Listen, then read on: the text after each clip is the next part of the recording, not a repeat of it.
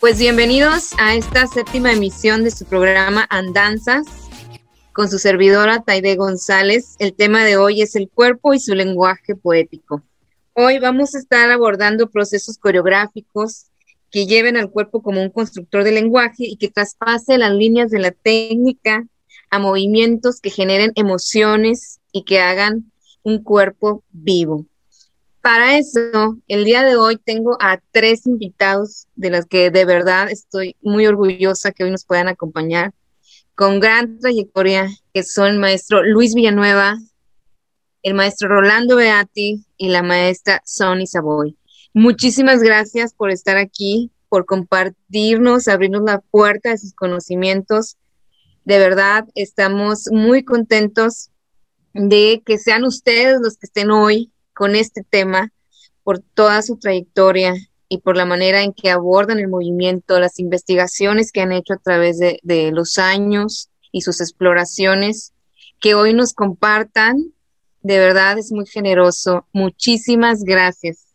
Ya sabemos quiénes son, sí los conocemos, pero aún así, pues voy a leer una pequeña semblanza de cada uno.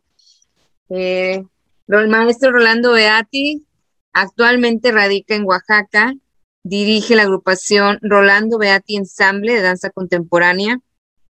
Ha sido creador, gestor y productor de más de 150 obras coreográficas y 50 obras de teatro.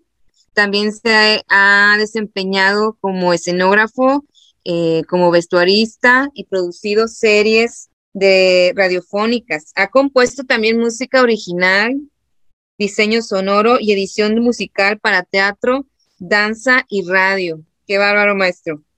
Ha obtenido varios premios y reconocimientos, entre lo que se destacan en materia de composición coreográfica, Premio Nacional de Danza en 1987, Premio Continental de Danza en 1998, en el rubro de composición musical, Premio a la Mejor Composición de Música Original para Danza en la emisión 19 de edición del Premio Continental de Danza. En, la parte de los terrenos teatral, premio de la Asociación de Periodistas Teatrales a la mejor obra de teatro de provincia en 1989, premio Mejor Diseño de Vestuario y Escenografía en la novena edición del Premio de Danza Inbaunan, miembro fundador en 1982 de la Compañía Estatal de Danza Contemporánea de Oaxaca y de 1988 al 93 fue director fundador de la Compañía de Danza en Movimiento. Es miembro fundador en 1999 de Gesto, Grupo Enlace de Servicio de Teatro en Oaxaqueño, y desde 1999 es director de arte del Centro Cultural La Casa de los Teatros en la ciudad de Oaxaca. Integrante del Sistema Nacional de Creadores de Arte Conaculta, eh, FONCA, en 1999, 2005, 2008, 2010, 12, 14, 16 y 19. Y bueno, actualmente director eh, de Rolando Beatín Ensamble, Danza Contemporánea, agrupación beneficiaria del programa de apoyo a grupos profesionales de artes escénicas México Escena del FONCA. Bueno, entre muchas otras trayectorias del maestro. Muchas gracias por estar aquí acompañándonos. Aide, muchas gracias por invitarme. Al maestro Luis Villanueva, que también cabe decir que fue mi primer maestro de danza contemporánea y estoy muy orgullosa que al pasar de los años estar yo aquí de este lado entrevistándolo. Muchas gracias, maestro. Bueno, pues licenciado en danza contemporánea en el IMBAL, este, director artístico y creador escénico de ASIC e Teatro de Movimiento. Desarrolla su metodología de enseñanza de la física del movimiento. Premio Mejor Bailarín del Premio Inbaunam 2007. Como coreógrafo ha recibido el apoyo Inversena 2016 en residencia con la compañía Pulso de Chile. Como creador escénico ha participado en óperas en Francia, bailando en diversos teatros, así como en Holanda y Bélgica. Por su diversidad como intérprete ha colaborado con compañías mexicanas como Contradanza, Bajo Luz, Producciones La Manga, Asalto a Diario, AC, El Cuerpo Mutable, Foco al Aire, El Circo Contemporáneo, entre otras. Invitado como coreógrafo y asesor de movimiento por la compañía de danza Several Dance Corps de Atlanta, danza en Cruz de Chile, Pulso Interno de Torreón y de teatro, además también Conjuro Teatro, Teatro de Desde la Nada, La Bota Teatro, Figura Teatro, La Teatera Teatro Itinerante y Grupo Tequio. Ha creado más de 10 coreografías para diversas escuelas y compañías profesionales cuatro de ellas en co-creación con la coreógrafa Alicia, Alicia Sánchez y cuatro unipersonales. Como docente ha impartido cursos en la Universidad Aris de Chile, Universidad de las Américas de Puebla, Universidad de Artes de Pachuca, Universidad Veracruzana de Jalapa y actualmente en la Escuela de Danza Contemporánea del Centro Cultural Yolitzi de la Ciudad de México y en las escuelas de iniciación artística número 2 y 3 del IMBAL. Muchas gracias por estar aquí, maestro, acompañándonos. Gracias también, Taide. Gracias por esta remembranza que has hecho de nuestro encuentro en la vida. Bueno, también la maestra Sony Savoy, que también fue mi maestra en la, universidad, y hoy también muchas gracias por acompañarnos. Bueno, maestra, ella es originaria de, Luisiana, Estados Unidos, pero ya es más mexicana porque ya está aquí desde el 84, este, con 41 años de, de carrera artística. Es fundadora de la compañía Sony Savoy, antes conocida como Impulso, que cumple 36 años de existencia en este año. Su obra coreográfica ha sido presentada en países como España, Francia, Inglaterra, Canadá, Portugal, Estados Unidos, Colombia, entre otros. Ha recibido becas y premios de varias instituciones como el INBA, Fideicomiso para la Cultura en México, Estados Unidos, Con Arte Nuevo León, Fonca Nacional. Ha sido homenajeada por su trayectoria en el, en el 23 Encuentro Metropolitano de Danza Contemporánea en Nuevo León y nominada para las Lunas del Auditorio 2009. Obtuvo premio coreográfico de Torreón en 2008, el premio de creación coreográfica Guillermina Bravo en el 2001 y ha sido finalista del premio IMBA OAM en cinco ocasiones. Es miembro del Sistema Nacional de Creadores 2016, 2019, 2021, 2024, así como también recibió el premio de las artes de la Universidad Autónoma de Nuevo León en el 2019. En 2019 llevó a su compañía en gira a Ciudad de México, Portugal, Estados Unidos, España y en el 2020 toma la dirección del taller de danza contemporánea de danza contemporánea de la Facultad de Artes Escénicas, la cual este año se convierte en compañía titular. La compañía titular de FAE tiene presentaciones eh, de videodanza Árbol Roto en España y Colombia y próximo estreno de la obra completa del Árbol Roto, próximo estreno eh, de Las Ventanas de Sada en el Festival de Danza Contemporánea de Bogotá. En la pandemia, la compañía Sony Savoy sigue produciendo en línea y colaborando con programas nacionales como Contigo a la Distancia y programas regionales como Con Arte Nuevo León en programas como Esferas Culturales, temporada de danza y Encuentro Metropolitano de Danza Contemporánea. En el 2021, regresando al teatro con público limitado en la temporada de danza con la obra Los Años y en el Encuentro Metropolitano de Danza Contemporánea con su edición número 26, con la obra Otro Sitio en este momento preparando para llevar la obra a Los Años en Festival Dancica en Cancún, Quintana Roo y participar dando talleres y charlas en diversos festivales. Pues bueno, maestros, la verdad es que ya los conocíamos, pero como parte de este protocolo es muy importante también reconocerles su trayectoria, toda su experiencia. Muchísimas gracias una vez más. Bueno, la verdad es que Andanza siempre tiene este pequeño apartado donde les pedimos que nos compartan una danza de su vida, un pequeño momento como para abrir la sesión. Quien guste empezar. Yo puedo empezar. Les decía antes de grabar, Taide, que no tenía ninguna andanza, pero por supuesto no es cierto, ¿no? Me gustaría mencionar a propósito de Monterrey en esta conversación, yo nací en Reynosa y estudié en Monterrey y me gustaría mencionar por qué entré a la Escuela Superior de Música y Danza. Y, yo estaba estudiando en el Instituto de Artes, que ahora es la Facultad de Artes Escénicas de la Universidad Autónoma de Nuevo León, en la que tú estudiaste y en la que Sony está dirigiendo la compañía y en la que Sony da clases. En ese tiempo eh, no era la Facultad de Artes Escénicas, era el Instituto de Artes, estaba entre 5 de mayo y Washington, muy cerca del Correos, que ahora ahí es la Macroplaza, y yo pues era alumno de la escuela de, teatro, pues, ¿no? Del Instituto de Artes en la carrera de teatro. Y mis maestros, pues Julián Guajardo, Rubén González, Minerva Mena Peña, Emma Mirtala, Virgilio Leos, etcétera, pues, ¿no? Y pues yo era un muchachillo ahí rebelde de Reynosa que llegó a estudiar teatro. yo llegué pues eh, con, con, casi con sombrero, jeans, botas, eh, eh, cinto piteado, mis bigotitos. Y lo primero que me preguntaron fue, ¿y el rancho, mijo? Y yo les dije, ah, muy bien, gracias. Y ya pues todos se rieron, pues, ¿no? Yo poco a poco fui quitándome lo, agreste de Reynosa. Pero la anécdota que quiero eh, mencionar es que pasaron los primeros eh, semestres y la maravillosa actriz, enorme actriz oaxaqueña Minerva Mena Peña, maestra mía de, de expresión corporal, se cansaba de decirme, no, mijo, métase usted a la danza, mire qué patas tiene, güey, porque era muy maldiciente y me decía, mire qué patas tiene, güey, métase a la danza. No, maestra, muchas gracias, a mí la danza no me gusta, este, no, yo estoy bien aquí. Y me seguía insistiendo, me decía, no, métase a la danza hasta que se cansó que le dijera que no y me dijo, bueno, deme una razón por la que no se quiere meter a la danza, ya todos sus compañeros están ahí y el próximo semestre usted va a tener que tomar danza contemporánea con Alejandra Serret. Yo le dije, pues porque, no, pues nomás no quiero, me, me insistió, ¿no? Y entonces yo le dije, pues la verdad es porque me tengo que poner medias. Y ya, pues Minerva Mena Peña se murió de risa porque yo le dije, yo no me quiero poner medias, maestra. Y pues, se murió de la risa, estaba atacada y me dijo, pues de, no, de entrada no son medias, sino mallas pero puede pedir permiso. Entonces le dije, ¿de verdad me dan, permiso sin, sin, sin, mallas? Y ya entré a clase con Alejandra Serrer, le dije, ¿puedo tomar clase en shorts? Me dijo, sí, sí, puedes tomar clase en shorts si quieres, en pants. Y tomé mi primera clase, me enamoré de la danza y pues no habían pasado menos de 15 días cuando ya tenía unas mallas puestas. y e, ese fue mi principio en la danza. Gracias, maestro, ya no se las quitó. Ay, pues yo me sigo.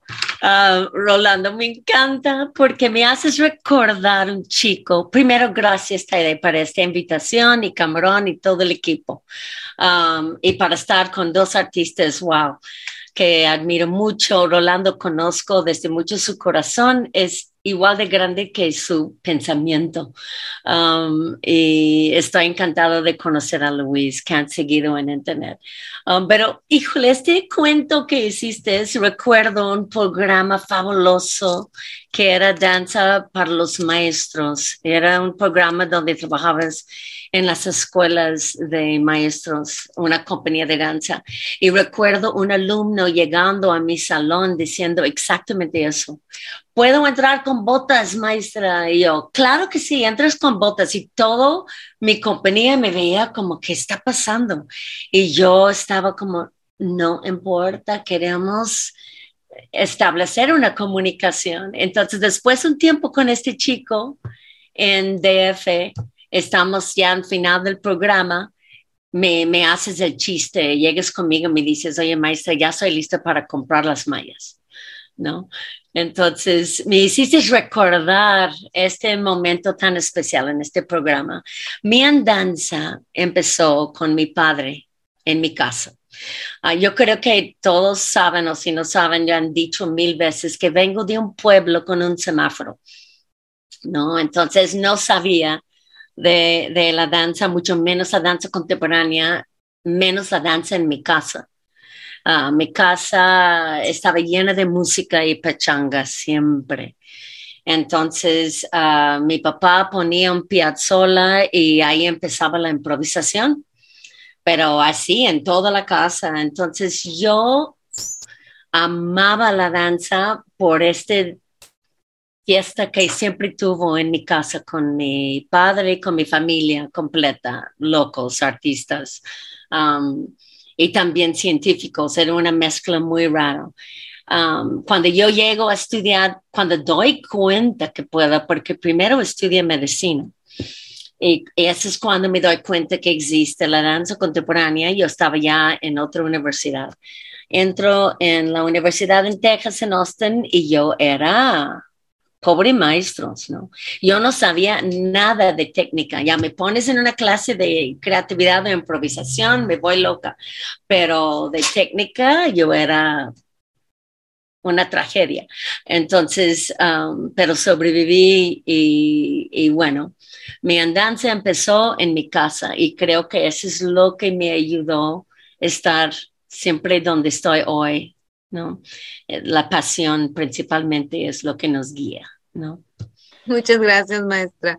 Uy, pues eh, mi andanza de inicio es más una casualidad también. Yo no pensaba en la danza, no sabía que la danza era para mí A pesar justamente de que mis hermanas desde niñas iban a todas las academias de baile, de flamenco, de tap, de regional, hacían de todo clásico y yo las iba a ver y me encantaba ir a verlas, pero yo no sabía que existiera la posibilidad para mí en la danza. Yo para mí en el fútbol americano y cuando mucho por ahí empecé a tomar unas clases de piano, pero nunca se me ocurrió que yo me podía poner las medias y, y agarrar la barra.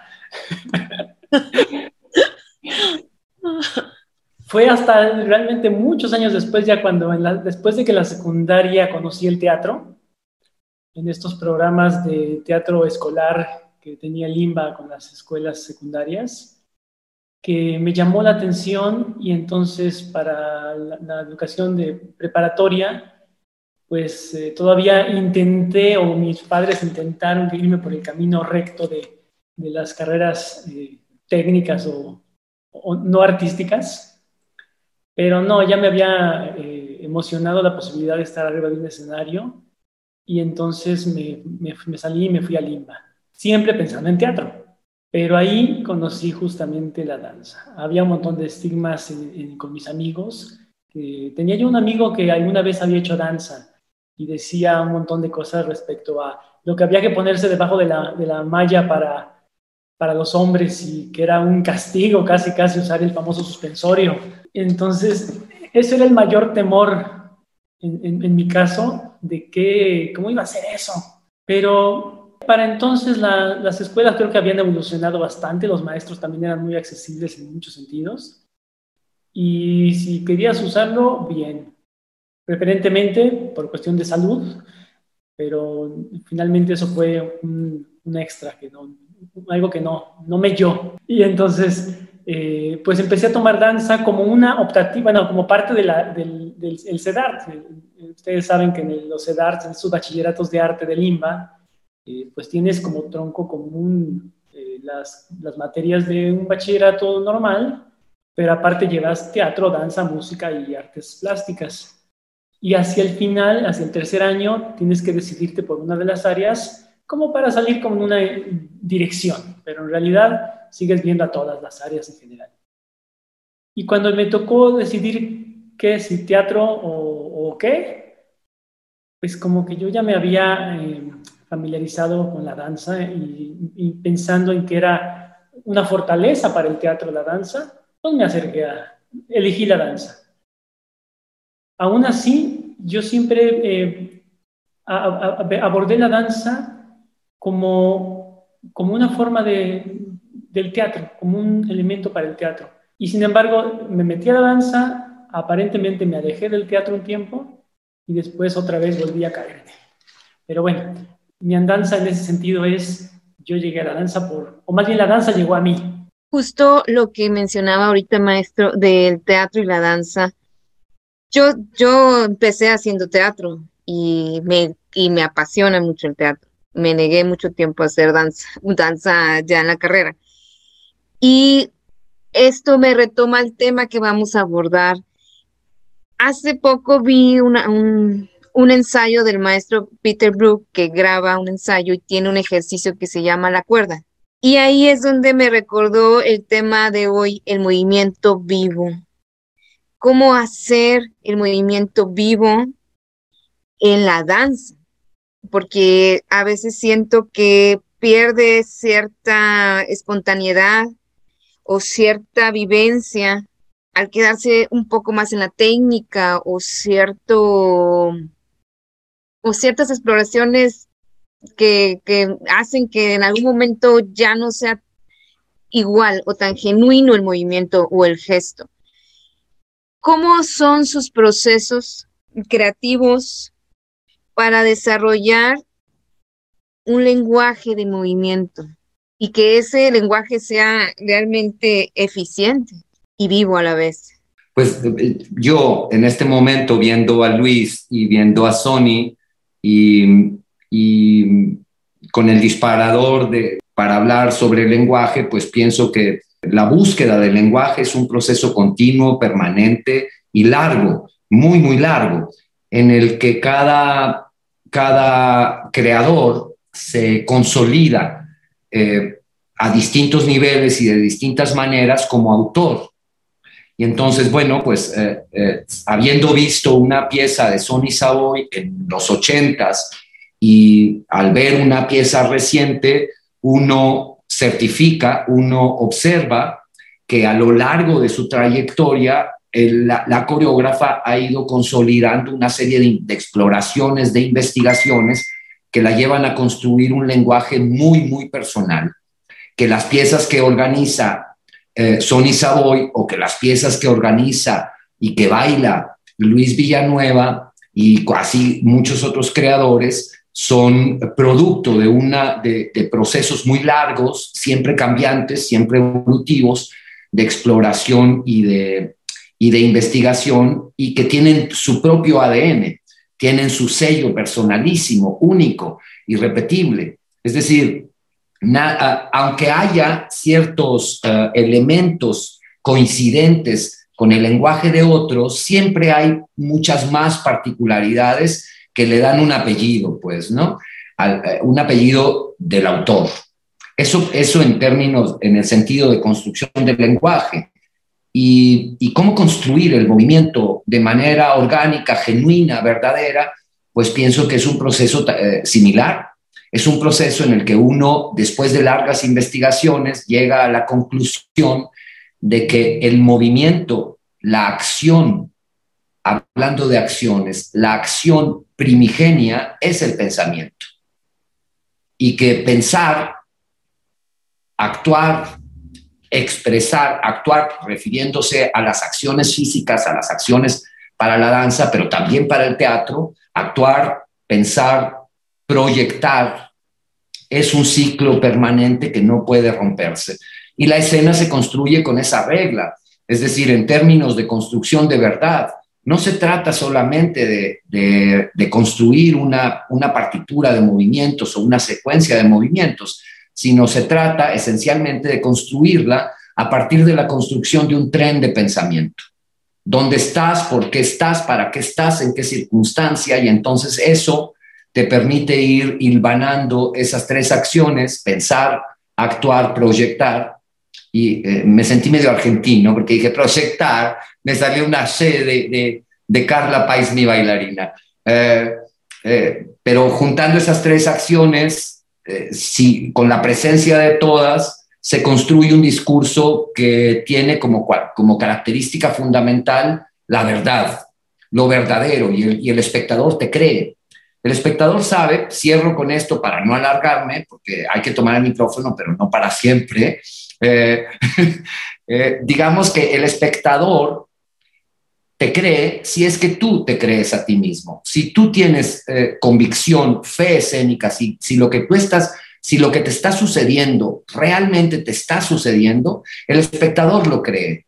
Si hay una interferencia en tu pensamiento, que mientras bailas piensas que te rompió el novio, que, que no pagaste la luz, que whatever, eh, el espectador se entera. El espectador pues está con una lupa sentado en la sala o donde esté con una lupa revisando lo que tú haces y es el juez más implacable. Y entonces eh, eh, ahí está el termómetro, pues, ¿no? No sé si contesto o si eh, pienso que uní los, los, dos temas que dijiste. Algo, algo más interesante dirá la maestra Sony o el maestro Luis. No, hombre, hablas increíble, Rolando, me encanta porque explicas de una manera maravillosa. Yo también estoy totalmente, yo estoy segura que estamos en acuerdo de que el lenguaje es un camino sin fin, ¿no?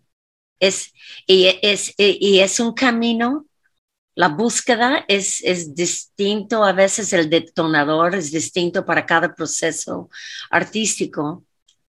Y lo más maravilloso es de perderse, ¿no? De, um, siempre habla de, de de empujarte hasta que no sabes dónde estás, porque poco a poco vas a encontrarse de nuevo, ¿no? Y um, esta búsqueda de lenguaje tiene que ser um, uh, que, siempre estás provocando a ti mismo para, para, para que este riesgo está presente, ¿no? De que a lo mejor no vas, a veces no sientes, um, no sabes a dónde vas a llegar, ¿no? Empieces a disfrutar tanto el proceso de que te dices, órale, ya me quedo aquí, todos estamos explorando y metiendo y ya cómo voy a organizar todo esto, ¿no? Um, pero a mí me encanta perderme así en, el, en la búsqueda del lenguaje y siento como lo más bello en la, en la vida es, es cuando puedo también en la docencia provocar que lo que dices, Orlando, es tan importante de, de tener su propia convicción y, y creer en lo que estás buscando, porque este ya un voz único es un regalo, ¿no? Entonces, pero tienes que creer en ello para, para, para realmente hacerlo vivir. Y luego de lo que hablas del, del movimiento, ¿no? De cómo hacerlo para que, para que sea real. Eso es tan importante, esta pregunta. Y es, es algo tan sencillo, pero tan a veces escondido para, para bailarines que a lo mejor están repitiendo y repitiendo repertorio o algo así, siempre digo, tírale todo y encuentro otra vez, aunque sea diferente la manera que acercas el movimiento, encuentro otra vez dónde estás hoy con esta intención, porque es el pensamiento lo que dice Orlando, es el por qué, es el ¿Por qué voy a voltear a ver derecha? ¿Por qué? ¿Por qué quiero voltearme?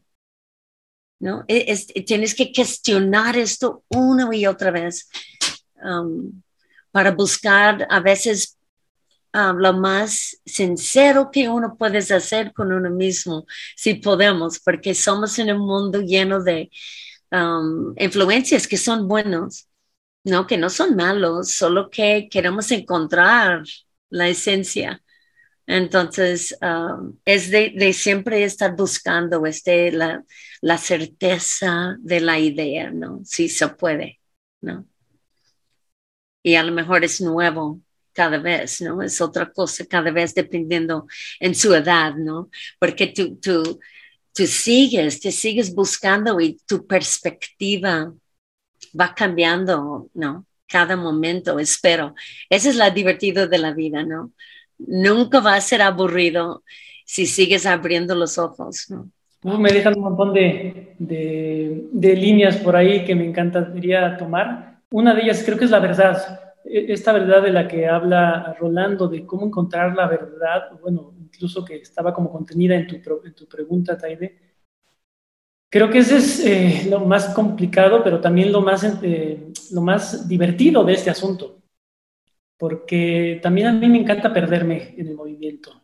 Y me seduce tanto perderme que más bien me cuesta trabajo después concretar, focalizar, organizar y decir, de aquí voy a partir para encontrar la verdad, porque eh, me gusta pensar también que, que, todo lo que hacemos parte de, de una gran mentira de una eh, gran mentira que tenemos que convencernos nosotros en que se vuelva verdad y posteriormente a los demás. Entonces, eh, elegir las palabras en ese sentido, los movimientos, los códigos, em, las rutas eh, escénicas para generar que esta mentira se vuelva una verdad, primero para mí, a veces me puede llevar días, meses y no concretar nada. Es, es, es, muy seductor el movimiento en sí, es muy seductor el explorar en sí, estar jugando con las posibilidades. Eh, incluso a lo mejor ahora que, soy, eh, que estoy más tiempo también con la docencia, a veces creo que mal ubico o peco con el estudiante de que encuentren más posibilidades que lo que la técnica eh, limita o da o, dictamina. Afortunadamente no, me, no doy las técnicas formativas yo, esos los dejo a, los otros maestros. Les digo, ustedes fórmenos y a mí déjenmenos para jugar con ellos, a explorar. Entonces, em, ¿cómo, encontrar en este sentido una, ah, autenticidad o una verdad o un, un quién soy a través del movimiento, creo que esa es la búsqueda más larga, pero también más importante como, como intérprete, como bailarín, como creador escénico, como queramos nombrarle, como necesitemos eh, eh, tomarlo. Y, y, creo que regresando un poco a una danza, un poco haciendo alusión a, a, cuando yo estuve viviendo allá en Tamaulipas, que allá pues tuvimos la oportunidad de conocernos justamente, cuando decido regresar a la Ciudad de México, para mí ese fue mi gran reto, darme cuenta de que ya había pasado, eh, había, habían cambiado las generaciones de bailarines, ya tenían otra, otra técnica, otra, o, otros avances eh, técnicos, por así decirlo, en, los nuevos bailarines que yo no había, yo no tenía para, para la edad en que salen, yo no lo tenía en su momento. Entonces era como entrar en el mercado y decir, ¿yo qué puedo ofrecer? Yo ya no tengo esa edad, no sé hacer todas esas cosas tan virtuosas que saben hacer, no sé ni saltar ni girar tanto, no me sube la pierna hasta la oreja, no tengo el empeine maravilloso de Rolando. Eh, ¿Qué voy a hacer? ¿Qué tengo para ofrecer después de haberme apolillado tanto tiempo acá por el norte? Como bailarín. y me di cuenta que, que era buscar lo que, lo que era yo en, eh, ese sentido, empezar a escucharme, tanto eh, corporalmente como mentalmente, hacer una, una exploración muy auténtica y eso iba a volver a generarme la posibilidad. Yo quiero celebrar una coincidencia hermosa en lo que dice Luis y, en lo que dice Sony, que últimamente me, mueve fibras interiores eh, muy sensibles, que tienen que ver con la poética, que tienen que ver con la metáfora, que tienen que ver con el sentido de la danza, que tienen que ver con, con qué cosa es vivir para la danza de verdad hacia uno mismo, que tienen que ver con la danza como disciplina eh, que toca elementos poéticos eh, por demás sublimes, pues, ¿no? Y eso tiene que ver con, con, lo que señalan los dos y me parece, como es algo que, que he venido machacando en mi cabeza durante los últimos tiempos, particularmente estos tiempos de encierro, estos tiempos de claustro, en donde el enemigo siempre es el otro que se te acerca y es peligroso. Y, pues yo digo, no, porque la danza es al contrario, el, enemigo no es el otro, el, enemigo es, es la ausencia del otro, lo indispensable es el otro, un cuerpo frente a ti que suda, que te toca, que, respira, que tiene su pulso, que observas, que te mira. Y, y, ese cuerpo es personalísimo, es individual, es único, es irrepetible. Y lo que quiero señalar como coincidencia que me parece hermoso es que desde sus propias convicciones, tanto Sony como, como Luis hablaron de la voz propia. Y, eso rompe todos los estigmas. Luis y Sony, que yo no soy maestro en ninguna escuela, no tengo vocación para maestro en ninguna escuela porque terminaría, todos mis alumnos terminarían sin orejas, pues a todos les diría, quita niño, va, les arrancaba las orejas. No tengo vocación para eso. Pero ellos que están en una escuela eh, eh, frente, con la responsabilidad enorme de, de, inevitable de influir en la formación de los jóvenes, que me parece además una responsabilidad maravillosa, hermosísima, pues ellos con eh, qué, regalo tan grande para sus alumnos que la perspectiva de, eso, de estos dos maestros y de muchos otros hoy por hoy, afortunadamente, sea promover la, la búsqueda de la voz propia, acabar con los estigmas de la danza, tienen que ser cuerpos largos, delgados, con los empeines que dice Luis que yo tengo, eh, que, acabar con esas cosas. Todos los cuerpos tienen posibilidad de construir una poesía desde, desde su movimiento a partir de la metáfora. Y que los maestros promuevan que los alumnos acepten sus cuerpos, trabajen en, la construcción de su propia voz, de su propio cuerpo, para encontrar su propia validación, me parece el regalo más grande de la vida.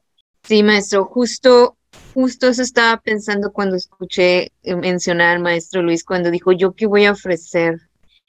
Y, y es una cosa, es una pregunta bien fuerte que no es, no, no solo se la hace el maestro porque digas, llegaste, llegó en otra generación, nos la hacemos también nosotros y se la siguen haciendo gente todavía a los de muy baja edad a la más alta edad, ¿no? Y es porque tenemos falsa idea, o sea, ha creado a través del tiempo una falsa idea de cómo debería ser un bailarín o una figura de un bailarín. Y bueno, digo falsa porque me parece muy importante lo que nos están regalando tres personas maravillosas en su experiencia y larga vida, que el cuerpo tiene voz, efectivamente. El cuerpo tiene voz y, y es bien bello como, como escuchar que cada uno puede tener su lenguaje y puede ofrecer su lenguaje o, o, o, esta, esta, este sentido del, del latir de su cuerpo que se vea reflejado en su movimiento. Entonces, esto de alguna manera nos alienta a que si alguna vez pensamos que no somos capaces para ser bailarines porque no tenemos el cuerpo, porque nos dicen que estamos feos, que no tenemos empeine, que estamos gordos o que estamos flacos o que estamos chaparros o que estamos altos y que afortunadamente con el tiempo es algo que se, se ha ido, se han roto mitos, y se han abierto posibilidades y, y es bien generoso saber que, que maestros como ustedes con esta trayectoria tienen esa visión para generaciones que siguen luchando todavía.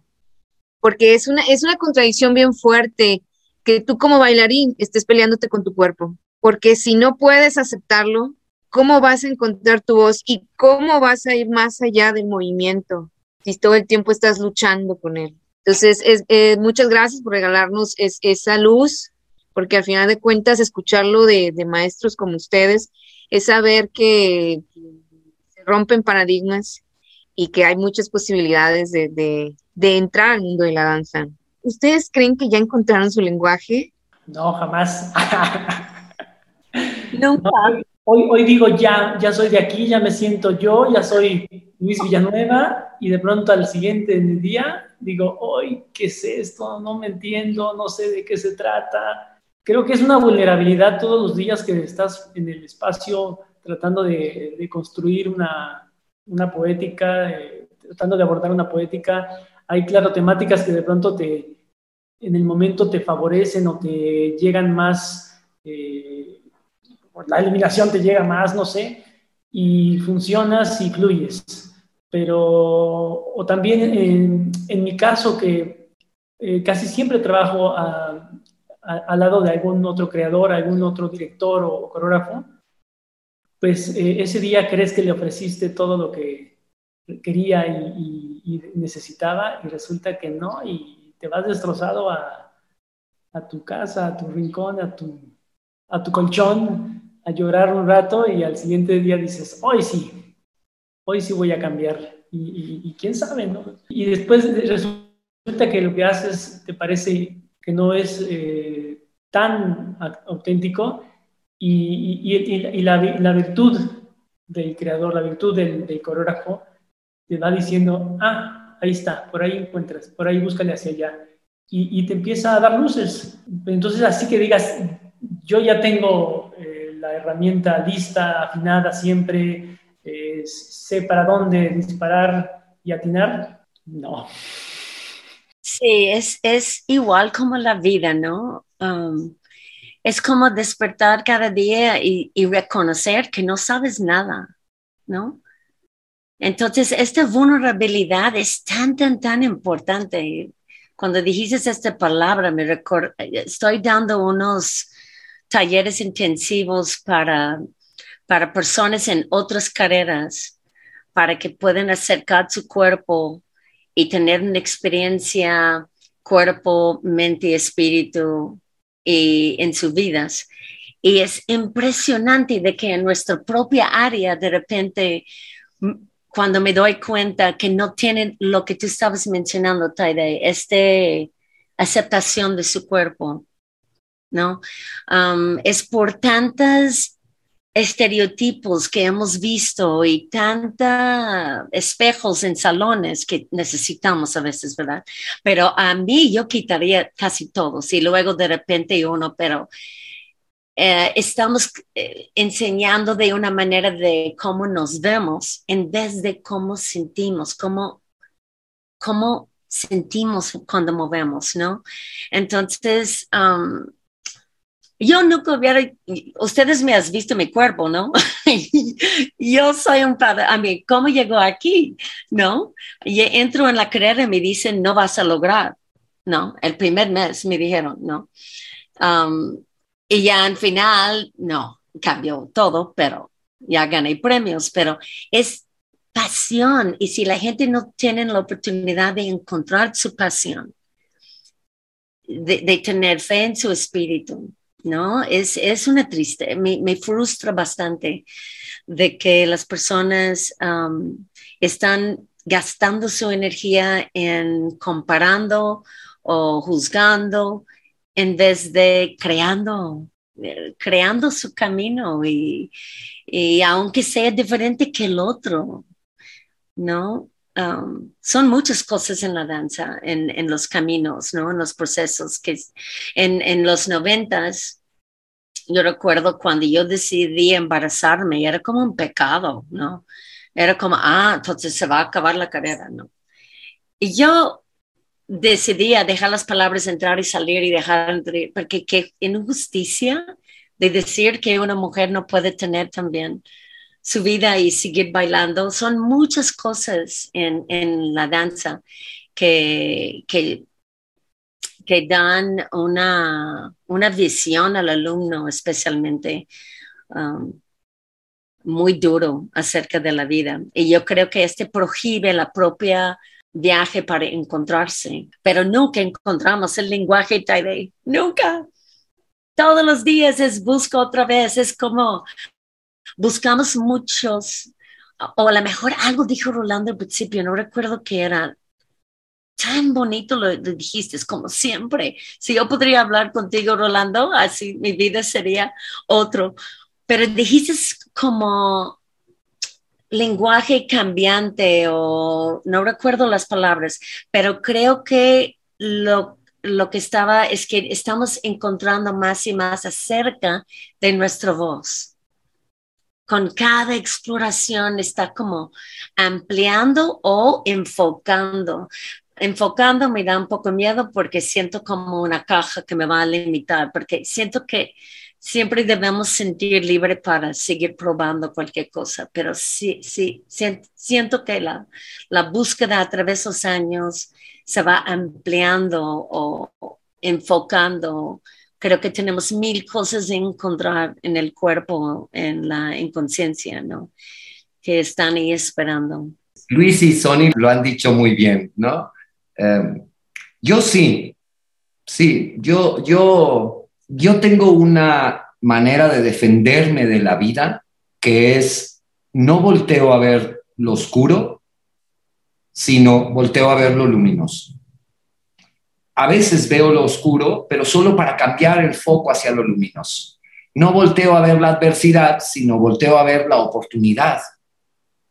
Y entonces, pues trato, eh, creo que eso me permite, pues ser, tener mucha más esperanza, ¿no? Ser mucho más optimista, a pesar de, de que a veces también caiga como cualquiera, pero mis caídas son pues momentáneas. No, nunca, nunca estoy abajo, siempre pienso en la recuperación. Y entonces cuando preguntas si yo ya he conseguido mi lenguaje, yo digo sí, sí, con certeza.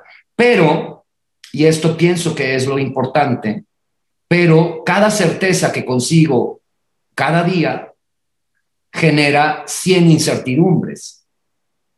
Es como comer. Digamos que hay un símil que me parece maravilloso. Eh, conseguiste comer hoy y comes hoy y gozas tu comida hoy, pero mañana tienes hambre y necesitas desayunar y comer y cenar. Y es, es eh, digamos, ese símil ilustra de, de, una manera muy burda muy, muy rudimentaria, muy agreste, eh, muy torpe quizá lo que estoy diciendo, pero cada descubrimiento trae nuevas preguntas, cada respuesta trae nuevas preguntas y cada, cada hallazgo, cada certeza en el hallazgo se solidifica, se, se, vuelve un, un, resultado, lo puedes tocar, lo puedes, lo puedes palpar, pues, ¿no? Pero eso te lleva a buscar nuevas cosas. Entonces, sí, hoy conseguí algo más, pero eso me lleva a querer conseguir mucho más y cada día estoy consiguiendo otra cosa. Creo que tú y yo estamos hablando más bien de el gusto de, de perdernos, ¿no? A lo mejor a sentir que, pero creo que Rolando tiene razón, porque no podemos encontrar lo que encontramos mañana si no encontramos lo que entramos hoy, ¿no? Como las indígenas que dicen, ¿no? si no caes con esta piedra, no vas a poder avanzar porque no aprendiste la lección para seguir adelante, ¿no? ya me fui otra cosa. Pero si no, si tienes razón, Sony, porque perderse es parte de encontrarse. No, no habrás de encontrar nada si no es que, si no te extravías. ¿Me explico? Si estás sentado en un lugar y no buscas, no te pierdes, no encuentras. Hay que perderse, por supuesto que hay que perderse, nos perdemos todos los días en, un mar, en un océano de preguntas sin respuesta. Y entonces buscas afanosamente las respuestas y esas son las respuestas hoy, aquí, ahora. Pero esas respuestas traen muchas preguntas para mañana y mañana te vuelves a perder para encontrar otras. Y vas sumando, eh, vas tejiendo una red infinita que se llama oficio. Eh, la danza no es más que oficio, además de, lo valioso que es el hecho creador, pero, pero no se sustenta si no se tiene un oficio. Un bailarín que no entrena diario, que no va aprendiendo habilidades, destrezas, saberes todos los días, no tendrá el oficio para, para construir su poesía y eso se va reconstruyendo. Digamos que yo tengo enfrente a Luis Villanueva, que es un bailarín poderosísimo al que admiro hace mucho tiempo, que supongo ustedes también. Pienso en él como para ilustrar lo que estoy diciendo. El bailarín que Luis era hace 10 años quedó atrás, está muerto, está obsoleto, ya no existe. Pero Luis ha tenido la perseverancia, la inteligencia en aplicar su procedimiento hacia las nuevas habilidades. Y hoy por hoy es un bailarín muchísimo más poderoso que aquel que de hace 10 años. Y sucede lo mismo con la carrera como coreógrafa de Sony, eh, aunque parezca que yo estoy hablando bien de mí, eh, ponderándome así fatuamente, no es así, pero sucede lo mismo con mi, con mi oficio. Yo me vuelvo eh, mucho más hábil. Eso no significa que no vaya a fallar, sigo fallando como todos, pero estoy intentando fallar, no fallar, sino lograr pero corro riesgos, pues, ¿no? Sí, como que finalmente sí hay una, una, memoria que se va quedando, que se va creando, ¿no? Es, una, es a lo mejor eh, esta voz eh, tiene diferentes matices, va a tener tonalidades distintas de, acuerdo a, a, ese día, a ese mes, a esa sensación, a esa situación, pero no deja de ser la voz de Rolando Vitti, no deja de ser la voz de Sonny Savoy que está ahí es algo que sí se va y que, y que por supuesto ese oficio nos permite en un momento dado conducir con cierta habilidad, con ciertas herramientas más fácil, más directamente, cuando en un momento dado de pronto estamos muy perdidos, sabemos qué, qué hito jalar a lo mejor. Eso es lo que vamos buscando cada vez, saber qué hito jalar para por lo menos en el momento salir a flote y volver a ver luz y crear nuevamente esta verdad. No, eh, aunque nos encante perdernos, finalmente nos, nos encanta también que sí salga una, una luz. Al menos creo que eso lo agradece también el, el, otro. Porque finalmente, para que esto se vuelva una comunicación, tiene que estar el otro ahí. Porque uno solito está bien divertido, pero, pero creo que no es el objetivo de, de esto. Justo para allá va mi siguiente pregunta. Después de tantos años de perderse y volver, perderse y volver de algo de lo, que han hablado, ¿han desarrollado alguna herramienta, algún método, alguna forma que a ustedes les funcione, que aunque varíe con el tiempo, que nos puedan compartir, decir, mira, yo cuando me pierdo, eh, empiezo a estructurar esto y es una manera de regresar? No, yo no. Eh, a pesar de, que siempre volteo a lo luminoso, no, no hay manera porque la escena es un misterio. Construir la escena es el proceso más misterioso que pueda existir. Ah, eh, el azar, la incertidumbre, eh, todo está presente. Uno puede presumir que tiene un trabajo de mesa muy estructurado y muy firme y que tiene una estrategia muy sólida y que tiene un oficio poderosísimo como creador y que va uno a, por un camino con una estrategia y una metodología muy clara y muy precisa para conseguir los objetivos de ese montaje que siempre son distintos que otro. Y en el camino algo sucede y tienes que, tomar otras rutas porque hay bloqueos, porque, porque la carretera se cayó, porque, porque hubo una inundación, por, por lo que sea pero tienes que tomar otras rutas y en esas otras rutas encuentras otros objetivos, ¿comprendes? E, eso es, de lo que hablamos todos, incluso de perderse. Y entonces, eh, el recuperarse no es un procedimiento conocido. No hay manera que uno pueda recuperarse de algo de lo que no te habías perdido antes, porque siempre te pierdes de manera distinta. Entonces no puedes recuperarte con una fórmula. No hay fórmulas para construir la escena te pierdes y, te obsesionas en encontrarte y entonces recorres todos los caminos, a veces más largos, a veces menos largos, hasta que encuentras la salida. Es como entrar a un laberinto. Todos los procesos son como entrar a un laberinto. Y si no lo haces, si tú dices, no, esta es una carretera recta como la de Monterrey Reynosa, con una sola curva en cadereita, o sea, tú llegas a cadereita y volteas y luego sigue otra vez la pinche raya blanca derechita, pues, ¿no? Entonces, eh, no, es, el proceso creativo no es una carretera recta. No hay manera de poner el piloto automático, pues, ¿no? Tú tienes que pilotear todo el tiempo y todas las carreteras son nuevas. Y, la, y cuando te pierdes, las recuperaciones son nuevas. Los laberintos no son conocidos, siempre son desconocidos. No creo que exista alguien que tenga la habilidad de utilizar su oficio para, para recuperarse de, de eso, sí, porque entonces sería un proceso eh, vacío, absurdo porque no se perdió, ¿comprendes? Siempre estaba consciente. Cuando te pierdes es porque, es porque tú, te tomas tres botellas de mezcal y te pierdes. te enamoras y te pierdes cuando te enamoras.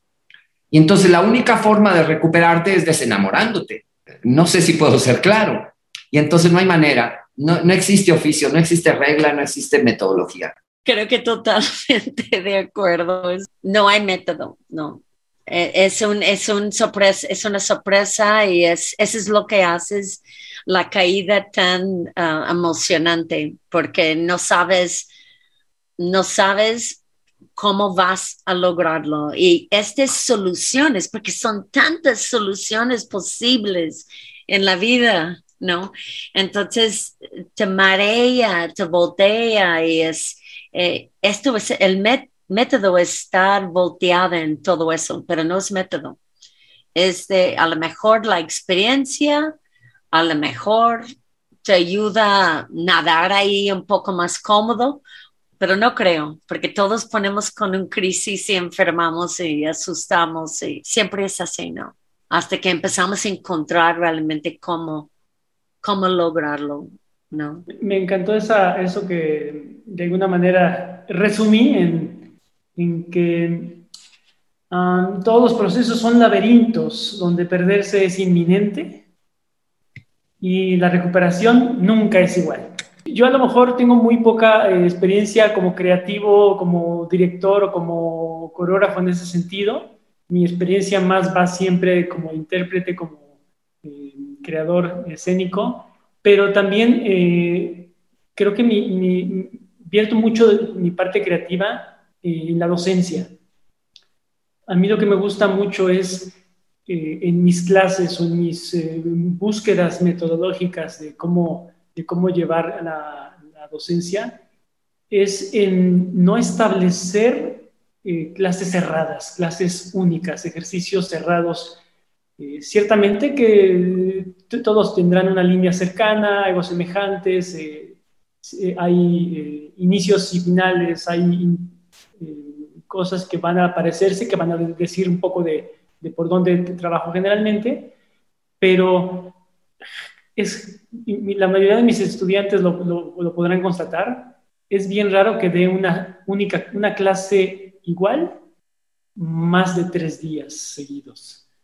O a veces eh, ni siquiera es que sea este, la misma clase, sino que tiene los mismos impulsos, los mismos objetivos, pero vamos a verlo desde otro lado. Y en ese sentido, yo a veces me encuentro con el, con el cuaderno vacío, con la hoja en blanco cuando llego al, al, salón. Me gusta pensar en leer a los estudiantes cómo llegan ese día y entonces entrar por ahí a, a crear en ese momento. Entonces, a veces me genera una angustia espantosa cuando ahora que estamos en virtuales, no prenden sus cámaras y yo digo, ¿a qué cuerpos les voy a enseñar eh, o les voy a decir o les voy a proponer? ¿A qué cuerpos? Porque entonces me invento una clase para mí en ese momento. y, entonces ya si alguien por ahí eh, prende su cámara, pues se vuelve mi objetivo y los demás tendrán que adaptarse. Luis, y mira qué mundo tan terrible, tan atemorizante en términos de qué es lo que se puede y no se puede decir o hacer en clase a los alumnos, de que eh, ahora las cosas son, pues si no prende su, cámara, pues hay que decirle, préndela y no la prende, no la prendió. Dios, ¿por qué? O sea, porque son intocables, porque no, pues no. Si ya de por sí hablarnos viendo a los monos en la pantalla y escuchándolo eh, así es horrible, eh, darle una, dar una clase solo frente a cuatro cuadritos apagados no tiene ningún sentido. Es, es, es eh, ese es el, el, fin de la comunicación, es un asesinato al proceso de comunicación. Perdón que es que yo no doy clase, pero veo cómo Guadalupe y Julio dan clase y, los oigo decir a cada rato, Juanito, prende tu, tu cámara y a los cinco minutos, Juanito, prende tu cámara y yo digo, bueno, Juanito está sordo o, ¿qué le pasa pues? ¿Por qué no contesta? ¿Por qué no prende la cámara? Y Juanito a las siete de la mañana está acostado dormido, solo prendió la, puso la clase, se durmió y el maestro diciendo, y ahora vamos a hacer tan y, y ¿dónde llaman de Dan? Y, pues nada, pues, o sea, él está en el quinto sueño. Perdón por el chascarrillo, pero pues hacemos que esta cosa sea un poco más. Perdón, Luis. No, y tiene razón, maestro, porque justo hablando de, de, los de pues de la danza, del trabajo corporal, hay una descorporización todavía porque estamos a través de una pantalla y ya ni siquiera hay un contacto con el otro. Y además de eso, si desapareces, pues entonces... no hay nada, mija, no, cero, no hay nada. hay, ya no hay como esa interacción. Entonces, sobre todo en, en, en estudios de movimiento como, como lo que hacemos o lo que, o lo que se busque hacer, pues más difícil sería encontrar su voz o el movimiento vivo. Entonces, es, es muy interesante, sobre todo lo que estamos viviendo ahora, eh, cómo se tienen que generar, pues, e, este otro tipo de interacción, para que a través de la pantalla se pueda primero entender qué quiere decir el otro y segundo, que se pueda recibir, que lo cómo lo recibe el otro y cómo lo recibe el cuerpo. Pero hoy por hoy, de todas maneras, Taide, el proceso de la enseñanza para la danza, de enseñanza de la danza, es un proceso defectuoso. Eh, eh, ayer me dijo un amigo que ustedes conocen, pero que no digo quién es, pero ayer me dijo un amigo, mira, hablé con no sé quién que es coordinadora académica de tal escuela y me dijo, y le pregunté, ¿cuándo van a tener clases presenciales? Y me dijo, ya, van a empezar unos grupos, uno el miércoles, otro el jueves. ¿Y qué niveles? Eh, los más avanzados son los que van a ir a presenciales. Y le dijo, ¿en serio? ¿Que no tendría que ser al revés? Los principiantes. Y dijo, no, porque los más avanzados, porque hace mucho que no saltan. Necesitan el salón para hacer el salto. Eh, ya de entrada la pandemia eh, provocó alguna suerte de, de, deformación en nuestros cerebros, comprendes, en nuestra perspectiva de vida. La danza yo lo que creo es que hoy por hoy, entendiendo que esta pandemia eterna sigue, tendremos que asumir que una vez vacunados, con ciertas medidas, habrá que regresar con los cuerpos frente a frente, vivos y asumir los riesgos, porque si no estamos viviendo muertos. Yo prefiero morirme vivo que vivir muerto, pues, ¿no? Me encanta. Pues, habrá que encontrarnos y asumir los riesgos, tratar, pues, en la medida de lo posible de, de tener las precauciones, pero porque el bicho no se va a ir, pues, no se va a ir mañana, va a seguir. Entonces habrá que ser un poco más responsables, pero eh, yo me pregunto, ¿cómo en un año y medio los principiantes pudieron haber adquirido conocimientos y habilidades? Yo digo, pues no. O sea, seguramente eh, oyeron los nombres, vieron que el maestro dijo que se movían, pero nadie se enteró si, si su columna estaba colocada correctamente, si estaban trabajando correctamente su andeor. En las clases formativas, más aún, incluso hubo admisiones hubo evaluaciones, hubo graduaciones, ha habido de todo a través de, esta virtualidad y en donde todos eh, tenemos esa esperanza de que las cosas hayan llegado a buen puerto. Eh, estas semanas pasadas tuve, tuve una experiencia doblemente compleja además. Una de mis estudiantes no solo no podía prender su cámara, además no podía verme, no podía más que escuchar, solamente escuchaba. Le dije, bueno, vamos a hacer ese experimento. Yo voy a tratar de ser lo más claro posible en todo lo que estoy diciendo. Afortunadamente no era una eh, estudiante de nuevo ingreso, sino era alguien que ya había tenido alguna vez clases presenciales, no conmigo, pero con otros maestros. Todo el año pasado fue virtual conmigo y este año pues total, por lo mismo. Pero entonces le dije, vamos, voy a tratar de dictar y vamos a dejar que tú eh, entender tu cuerpo, y tu pensamiento jueguen a ver qué resulta, a ver qué, a ver qué resuelven dentro de todo esto que estoy eh, eh, dictando, proponiendo. Y, y, cuando logras tener comunicación con el mundo exterior, nos, nos muestras a qué llegaste. Y claro, eh, ante la falta de esta decisión propia o esta voz propia que todavía está en construcción en esos momentos, era más el temor de hacerlo mal de hacer algo equivocadamente que mostrar lo que realmente había logrado hacer. Pero me parecía un ejercicio, pues como de aventarse al vacío también. Que además, un ejercicio muy interesante porque hay más sentido de, de, verdad ahí, porque hay una necesidad o una escucha en, en, base a una ausencia, en este caso, que, que, no, lo, que no se veían. Entonces, e, es interesante cómo estas cosas, al final de cuentas, se tienen que resolver y se tienen que continuar. ¿Cómo han hecho ustedes en sus procesos creativos?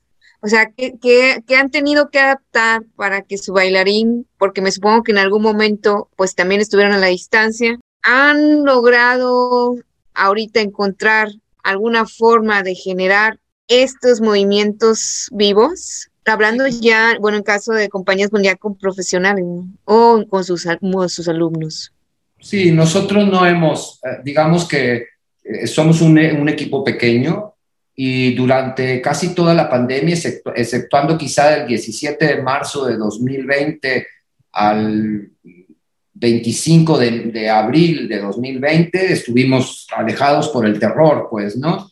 Después tomamos decisiones porque había compromisos y empezamos a convivir. Eh, eh, y lo que hicimos fue, como no teníamos posibilidades de dar función de manera presencial, pues lo que hicimos al principio fue empezar a hacer películas.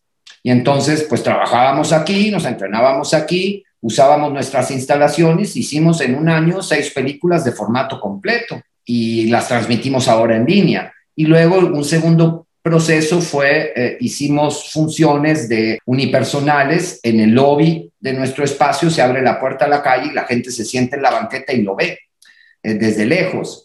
Y luego ya, pues, este, cansados de eso, el próximo 29 de octubre vamos a dar función en la calle. Eh, no, lo vamos a hacer con, una, con, unos acrílicos, es toda una pecera adentro de la pecera para que, para, para que haya sensación de protección de todos lados, ¿no? Y una cierta medida pero en esa medida, aquí los teatros siguen cerrados, eh, no es como en México. Entonces no hemos tenido función presencial, pero pues ya estamos dispuestos a, eso, pues, ¿no? Eh, yo lo que creo es que todas las soluciones eh, durante este año y seis meses o siete u ocho, no sé cuántos, todo lo que hacemos no deja de ser una suerte de remedo, porque eh, eso tiene dos perspectivas. Una, nuestra, nuestra perspectiva sobre la esperanza de un futuro mejor, que dice, no, hay que hacerlo, aunque sea coartados. Y la otra es la perspectiva de la, de la resignación, es decir, ni modo, esto es lo que podemos hacer. Y entonces uno dice, tiene que escoger, ¿qué, ¿por qué lo estoy haciendo? ¿Porque estoy resignado? ¿O porque tengo esperanza de que por lo menos mantengo una cierta parte de la actividad? Pues porque tengo esperanza. Y entonces eso me lleva a que, a que cada vez esté pues más dispuesto a regresar al mundo, pues, ¿no? Sí, nosotros también trabajamos, en principio de la pandemia trabajamos mucho en línea ensayando y, trabajando, pero luego fue realmente una búsqueda de sobrevivencia para los chicos, eh, para mí, ¿no? En la compañía, de, cómo vamos a ir sobreviviendo. Y los teatros aquí en Nueva León sí empezaron bastante temprano a empezar a trabajar con grabaciones, no con ah, sin público. Ah, también hubo la posibilidad de grabar en espacios en aire libre en las esferas culturales en Nueva León. Entonces, con la condición de que no podríamos tocarnos o acercarnos, fue, que fue realmente un reto que te da risa, un poco como no veo la oscuridad como dices Rolando, ver la oportunidad, ah, decidimos hacer un juego con una obra que es para la calle y cambiarlo, ¿no? de que no pueden tocar, que toda la obra estás volviendo. Y lo hicimos el montaje en línea, que fue súper pesado, pero um, logré que los bailarines siguieran trabajando, que fue algo muy importante para mí. Um, también trabajamos en el teatro, en donde todavía no hubo muchos cuidados, de verdad, um, pero nos contrataba, los contratamos y decidimos hacerlo. Y a veces juntamos en mi jardín para, para ensayar en vivo, algunas veces antes de llegar al teatro. Siempre es, era como de crear la manera de, de sobrevivir, los montajes, de crear algo nuevo con la compañía. No estamos solamente en remontajes ahorita. Con la compañía de la universidad, no, hicimos videodanzas.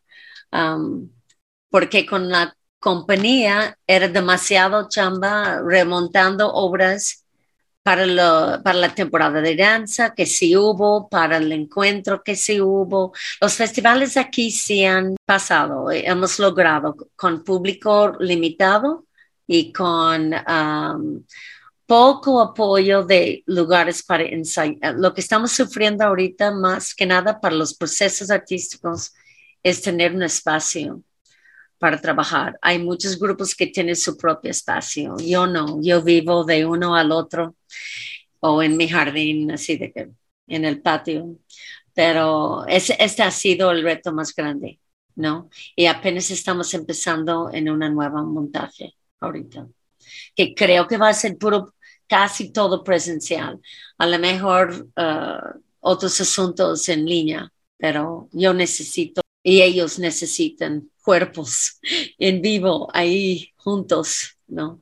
Sí, creo que esa parte como del diálogo entre los cuerpos es la que hay que rescatar lo más pronto posible, en cuanto se puede. Eh, en, nuestro caso, ya como compañía, eh, ya de por sí teníamos acercamiento hacia ciertas eh, interdisciplinas con la multimedia, con, la, con el video, y en ese sentido pudimos se dio la oportunidad con todo esto de crear un trabajo que fuera justamente virtual para el espectador, pero no para la creación. La creación tenía que ser finalmente encontrarse en los cuerpos. hubo un proceso inicial a través de, la pantalla, eh, casi que como de, audicionar y de entenderse con el actor, porque fue con actores más que con bailarines pero al final había que llegar al, espacio y, y tocarse y confiar en que el otro iba a confiar en ti y viceversa y quitarse los miedos y al rato ya estábamos brincando uno sobre el otro. Cuidábamos tal vez al espectador de que no estuviera yendo al, al teatro, pero la creación a distancia ha sido muy complicada, muy compleja. Sobre todo si quieres tener un encuentro cuerpo a cuerpo. ¿Cómo son sus procesos creativos en sus compañías o en sus unipersonales? ¿Qué hacen o cómo prueban para que sus bailarines o en el caso personal cuando, cuando están creando su propia coreografía, en el caso de, de su compañía, cómo llevan a sus bailarines a detonar ciertas emociones o aquel movimiento que ustedes quieren o buscan sea el indicado en el lenguaje, sea el que detona, ¿cómo los llevan? ¿Cómo, trabajan con ellos? ¿Cómo trabajan consigo mismos en el caso de Maestro Luis que ha tenido unipersonales? ¿Cómo sabes que llegaste a la sensación correcta o, cómo lo guías? Porque a veces es, a veces es complicado. ¿Cómo le digo a mi compañero que necesito que, o se lo dices, pero no da, no da, no llega, está en otro, en otro rumbo, en otra línea? ¿Qué usan? ¿Cómo trabajan? Híjole, sí, a veces da ganas de ahorcarse al otro, ¿verdad? Porque, pues es que a veces el lenguaje verbal puede ser muy, muy eh, nutrido, pero también a veces se vuelve insuficiente cuando quieres encontrar algo en, particular, que además no sabes qué es. Solamente tienes la, la idea de qué puede ser, pero no lo sabes tampoco decir con palabras y a veces el cuerpo es el que te permite acceder a, él, a eso y decir, mire, es un poco por aquí, pero pues finalmente también tienes que eh, dialogar en que el cuerpo del otro es justo otro y que su resolución o su propuesta va a ser igual de válida y a lo mejor es la que finalmente va a detonar lo que sea. Es una escucha constante cuando eres eh, o trabajas como de manera unipersonal, que bueno, generalmente no es que trabajes solo, siempre tengo a alguien a un lado apoyándome, dirigiendo, coordinando o haciendo algo eh, para no, no, sentirme solo. Bueno, Alicia siempre está ahí, generalmente coachándome o diciéndome, eh, creo que ya está muy regodeado eso, creo que eso no, tiene, no dice nada, creo que eso que estás logrando ya lo dijiste desde hace tres minutos, ya ya cambia, ya busca otra cosa, etc. Em, pues aparentemente es más fácil, aparentemente, más posible. Pero cuando entras en diálogo con otro, otros, otras, otros compañeros, pues tienes que escuchar también y dialogar y, a veces agradeces que haya alguien al frente de esas decisiones y no ser tú, para que pueda, pueda encontrar un, un lenguaje, si no en común, por lo menos un discurso en común. No sé, a lo mejor voy a decir algo que quizá no tenga sentido, pero para mí tiene mucho, mucho sentido. Es siempre igual, pero siempre distinto. Y eso lo puede explicar todo, porque no podría, eh, yo no estoy tratando de inventar procedimientos, Estoy adecuando los procedimientos a la circunstancia. Y entonces, eso ya es bastante, un universo bastante amplio. Sería como si yo estuviera tratando de llegar a una galaxia que está a miles de millones. No, pues por lo menos estoy tratando de llegar a la Ciudad de México. ¿Comprendes? Eh, es un símil muy tonto, quizá, pero siempre igual, porque, porque ¿para qué tendría yo que, tratar de buscar un procedimiento distinto? Pues siempre igual, pero lo distinto está en la circunstancia, en el aquí y el ahora de la búsqueda. Y eso empieza a tener eh, atenuantes, eh, modulaciones, pues, ¿no? Y esas modulaciones a veces son enormes y a veces son pequeñas. Y bueno, pues mi equipo es un equipo estable. Yo no traigo bailarines así por proyecto excepto, claro, algunos bailarines invitados entre los que ha estado Luis o Mauricio Rico, que son parte incluso, que, que llegan y ya han sido parte de otros procesos. Entonces, los procesos en, mi equipo son eh, procesos que van, eh, digamos, eh, progresando. Algunos los bailarines tienen muchos años bailando con, en mi agrupación, pues nos hemos ido construyendo procedimientos, metodologías, herramientas juntos. Y entonces, pues lo hacemos siempre igual, pero al mismo tiempo lo hacemos siempre distinto. Sí, bueno, igual la compañía, somos un grupo bastante grande porque tengo diferentes proyectos, unos para espacios alternativos y luego otros proyectos que, que son para mí de meterme en un, en un largo viaje de exploración y colaboración con un equipo creativo. Somos acostumbrados a estos procesos. la mayoría que trabajan en estos proyectos más intensos han trabajado bastante conmigo. Entonces, pero igual no hay una manera que empezamos, ¿no? dependes en el proyecto siempre. El proyecto, como te dice, no sabes cómo empezar. Te empiezas con la idea de escribimos, leemos, compartimos, traigo movimiento, hacemos improvisaciones, buscamos yo siempre buscando metáforas del cuerpo. Um, y los chicos me conocen bastante bien y son muy creativos, entonces compartimos muchísimo. Cada proceso es totalmente distinto. Trabajamos de una manera distinta en cada proyecto. Um, y, y, los que participan en el proyecto casi siempre buscamos si va con su vida en este momento.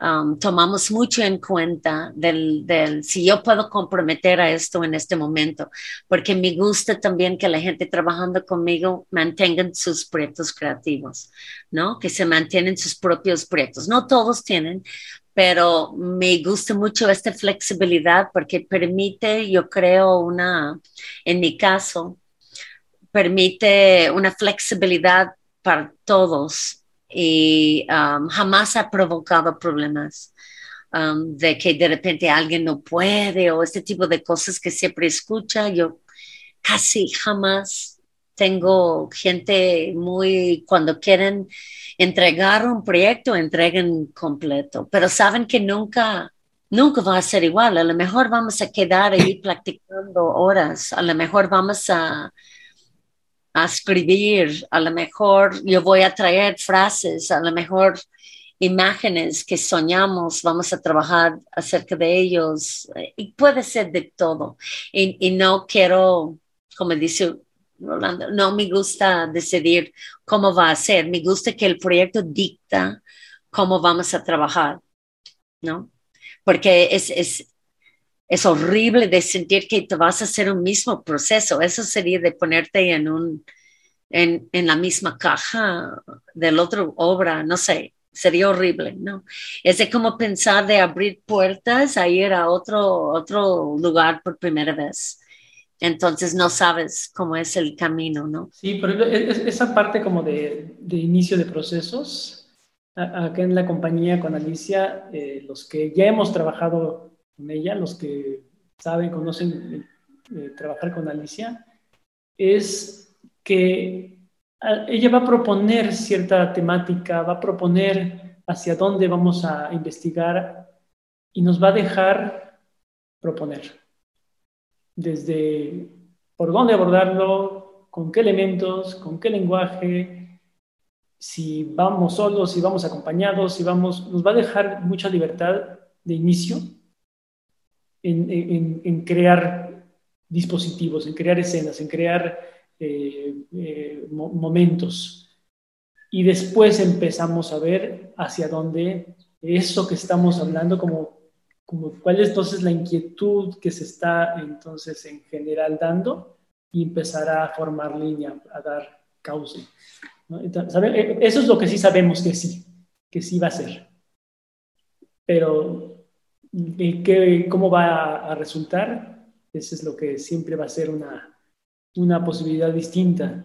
A veces tenemos, hemos tenido eh, colaboradores que son sumamente creativos y traen una propuesta un día y al siguiente día traen otra propuesta y al tercer día traen otra diferente y de pronto la obra ya se construyó con las propuestas que esa persona trajo durante una semana y, de ahí tenemos para todos. Y, hay veces que eh, sí es como una de aquí, una de allá, una mía, una tuya, una de él. Y eh, un poco en ese sentido, por eso es más como una dirección la que genera ella, la, la costura, el van y dice esto va aquí, esto va allá, esto se fusiona, esto eh, se diluye, esto va a ser la parte central, esto, y se empieza a modificar toda la, la composición o la creación. Eh, también por eso nos hemos acercado, creo, a otros, a otros eh, herramientas que al final terminan siendo escena, como el video, el dispositivo de circuito cerrado. bueno, cuando trabajamos en un momento dado con un robot, pues fue entrar a un mundo de entender la informática para poder generar esa poética, esa era la apuesta, generar poética a través de un robot y un bailarín. En esa ocasión yo no fui el intérprete, fue Sergio Vázquez, que además es, una, es un eh, bailarín muy, muy virtuoso eh, en el sentido de, un cuerpo muy maleable, como un espíritu muy transparente. Entonces, eh, eso, eso nos permitió entender esa poética entre un, bailarín y un, un, objeto, pues, aparentemente inanimado, y darnos cuenta que ahí quien estaba teniendo que bailar no era el robot, sino era el programador del robot. Entonces, em, los, los procesos en los que de pronto te encuentras dictan cómo, cómo tienes que resolver aún siendo cuerpos solamente, aún siendo danza pura, aún siendo bailarín sin otras herramientas más que el cuerpo. Bueno, maestro, la verdad es que han dado muchas pautas a estudiar, a reconocer. Y por último, tenemos una parte que se llama enseñanza de vida. Y aquí, en esta parte, me gustaría que nos diera cada uno desde su perspectiva consejo, bueno, una mirada para los estudiantes que aún estamos en formación, cómo podemos ir encontrando nuestro lenguaje. ¿Cómo, desde dónde, si hablamos partir desde, desde nuestro reconocimiento propio, desde nuestra conciencia, desde aceptar nuestro cuerpo, algo más que ustedes nos puedan compartir? No, en realidad me parece muy, me parecería muy audaz o muy osado aconsejar, pues, ¿no? yo creo que soy el menos indicado para aconsejar. Tendría que aconsejarme a mí mismo muchas cosas. Sí, pues, por, pues no, sé, cada cabeza es un mundo y cada mundo tendrá que ir descubriendo sus propias guerras. Son distintas. Nadie escarmienta en cabeza ajena.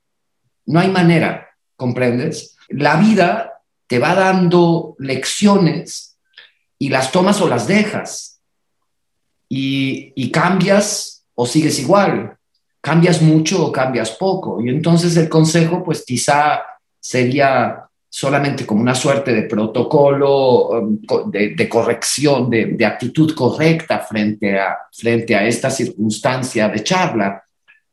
Pero, pero lo, que sí, lo que sí supongo que, que puedo decir es que para mí, la manera en la que yo he encontrado eh, poco a poco parte de mi propia voz, porque aún sigo buscando, es tratando de, de, no invalidar al otro para validarme yo. Esa ha sido la regla fundamental, validar al otro. Y para ello, a lo mejor soy también muy osado con lo que voy a decir, porque quizá pueda, lo, aunque no, porque lo estoy diciendo desde una parte muy sensible de mi corazón muy, muy sensible de mi corazón, de mi perspectiva de la vida, eh, con respecto a mí, al otro y al entorno y a los demás, pues, ¿no? Lo que se requiere, supongo, lo que yo he requerido es lo que, lo que burdamente dirían en mi pueblo o en cualquier otro pueblo de este país, lo que he mamado. La educación se mama. Es decir, eh, los valores que aprendes en casa son los valores que te van a permitir forjarte como persona, no solo en la disciplina que escoges como oficio, sino en la vida. Y entonces, para poder encontrarte a ti mismo, para conseguir ciertas plenitudes en el ejercicio de tu, de tu, de tu profesión, en, digamos, en las actividades de tu vida, en la construcción de tu persona, lo que necesitas son esos valores y los valores fundamentales tienen que ser la tolerancia y la gratitud. Si no tienes esas dos cosas, no te vas a encontrar a ti mismo. Yo eso lo puedo decir de mí, no sé si los demás para ellos sea lo mismo, pero yo tengo que aprender a negociar con el otro lo que el otro hace y lo que yo hago para que podamos entretejer nuestros caminos. Yo debo dar, pero y al mismo tiempo también debo pedir y aceptar lo que me dan. Y luego eso, eh, la tolerancia se mezcla pues con una cosa maravillosa que se llama gratitud. Quien pierde el sentido de la gratitud, pierde todo en la vida. Porque no somos obra de nuestras propias acciones, de ninguna manera. Somos obra de las acciones de los demás que han repercutido en nosotros. Yo no tengo menos, no, no puedo menos que agradecer infinitamente a mis maestros. Sin ellos yo no estaría en el lugar en el que estoy y no me refiero a lo, al éxito o a la fama, no, me refiero a mi condición como persona hoy por hoy, a la manera en la que pienso, en la manera en la que me pienso, la manera en la que me construyo, me reconstruyo. Yo eh, cito, por ejemplo, algunos, cité a Minerva Mena Peña como mi maestra de expresión corporal en la carrera de teatro, y cito a Gerardo Castillo, que ya no está con nosotros en este mundo, y puedo citar a Alejandra Serret, que fue la maestra que me abrió las puertas hacia la danza, a quien yo no, no puedo menos que honrar permanentemente hasta el último suspiro, hasta el último momento que yo esté vivo, debo honrar a aquellos que me abrieron las puertas y que me ayudaron a investigar. Si no tengo eso, no voy a poderme encontrar conmigo, no voy a tener manera. Yo no persigo ser el mejor coreógrafo, ni persigo ser el más famoso, ni el más rico. Yo persigo solamente conseguir ciertas plenitudes en mis procesos, acariciar mi corazón y, y alimentar mi esperanza.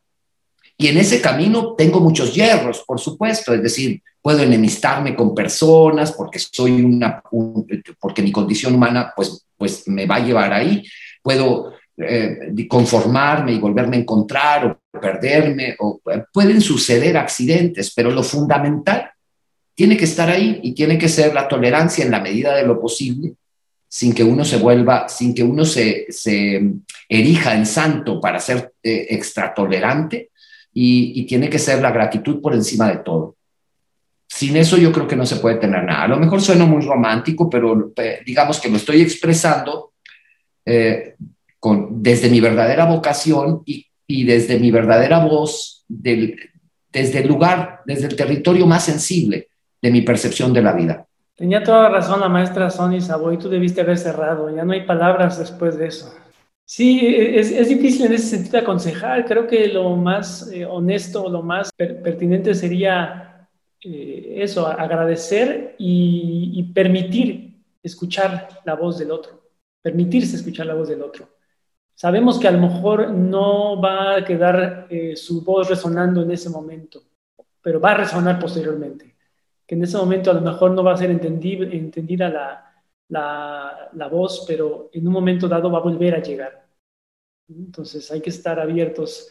Creo que ninguna persona eh, que, realmente te da con honestidad algo, eh, hay que descartar su, sabiduría, su conocimiento. Siempre hay que aceptar, siempre habrá un maestro en, cualquier salón, en cualquier grupo.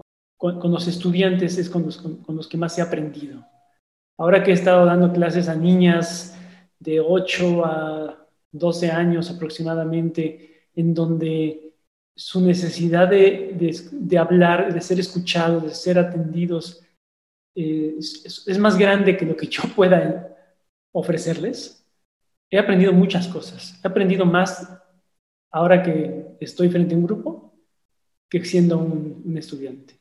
Eso es creo que justo algo que agradecer. Qué bonito, qué bonito esta reunión. De verdad, gracias, Tyden, por dejarme juntar con esos dos artistas, seres humanos tan increíbles. Ha sido muy especial este momento. Me saqué de mi, día de corriendo de aquí a acá y todo lo que falta comida para el perro y los gatos y, y todo mi mundo, ¿no? Y de repente, boom, estoy recordando como aquí mismo la esencia de todo, ¿no? Lo que, lo que yo diría a los alumnos es cada día preguntarse, ¿por qué voy a esta clase? ¿Por qué me levanto? porque tiene que ver de, entender quién eres. Tiene, es un viaje interminable. Qué bueno, porque qué bueno que no llegamos a un fin, qué bueno que mañana voy a aprender otra cosa, ¿no? Pero que tiene que ser esta pregunta, ¿por qué voy a ir a esta clase otra vez y otra vez y otra vez? para, para ser de nuevo, para inspirar y recordar de nuevo. Y si no puedes, yo siempre han sugerido a tener un momento ridículo en su día, mínimo uno, de ponerte, no sé, una canción ridículo, loca, que te haces bailar en toda la casa, subes los muebles, uh, recuerdes este espíritu de ti que existe, tratar de recordar y abrazarlo con todo lo que tienes, porque este espíritu de quienes somos, eso es lo que hace el mundo tan hermoso con su diversidad. Eso es lo que crea las diferencias que necesitamos para sobrevivir. Entonces, a veces olvidan estudiando danza que somos cuerpo, espíritu y mente y tenemos que tener momentos a coincidir los tres para entender que somos una colaboración. El cuerpo no va a funcionar solo. El cuerpo solo va a funcionar y va a funcionar hermosamente si es con tu espíritu y con su ser completo.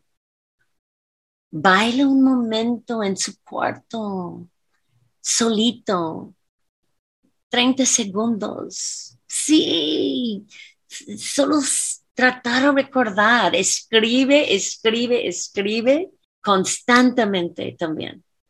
Y bueno, eso es, no sé si podemos dar consejos, pero son ideas que, que siento que son importantes para encontrarse, porque encontrarse es una tarea en este mundo de hoy que es scrolling.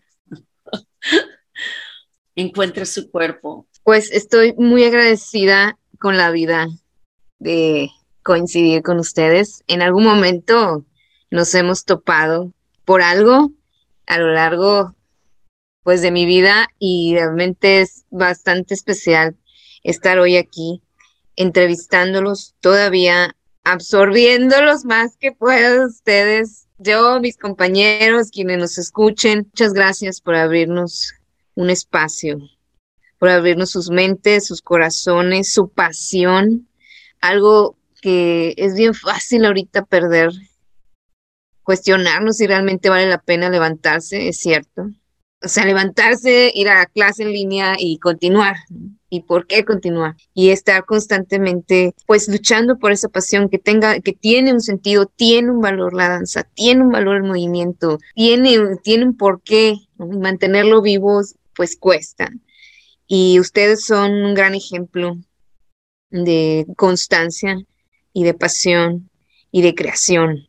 Admiro mucho sus mentes y no nada más yo, eh, seguramente muchos de los que nos están escuchando, eh, estas mentes creativas que tengamos oportunidad todavía nosotros y generaciones más jóvenes de coincidir, de acercarnos y de, y de aprender, sobre todo de aprender de tres personas tan valiosas que con tanta trayectoria humildemente ahorita nos digan, no, no, no somos quien para aconsejarte. La verdad es que, pues, muchas gracias, porque aunque crean que no nos dan un consejo, nos dan una experiencia de vida todos los días. Muchas gracias por estar constantes, por seguir creando, por seguir permitiéndonos acercarnos a ustedes, eh, porque son, para mí, son creadores con gran trayectoria y que nos permitan este espacio. Muchas gracias.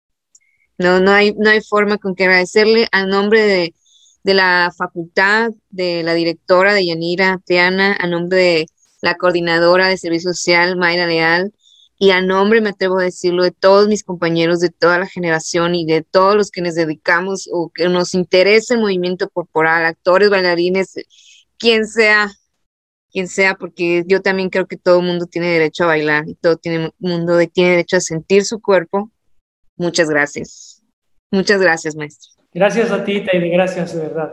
Gracias a, la escuela, a, esta iniciativa que tienen, que nos permite estar aquí compartiendo, pues ahora sí que nada más nuestras anécdotas. Sí, gracias Taide y gracias a todo el equipo para esta iniciativa tan importante para dialogar. Gracias.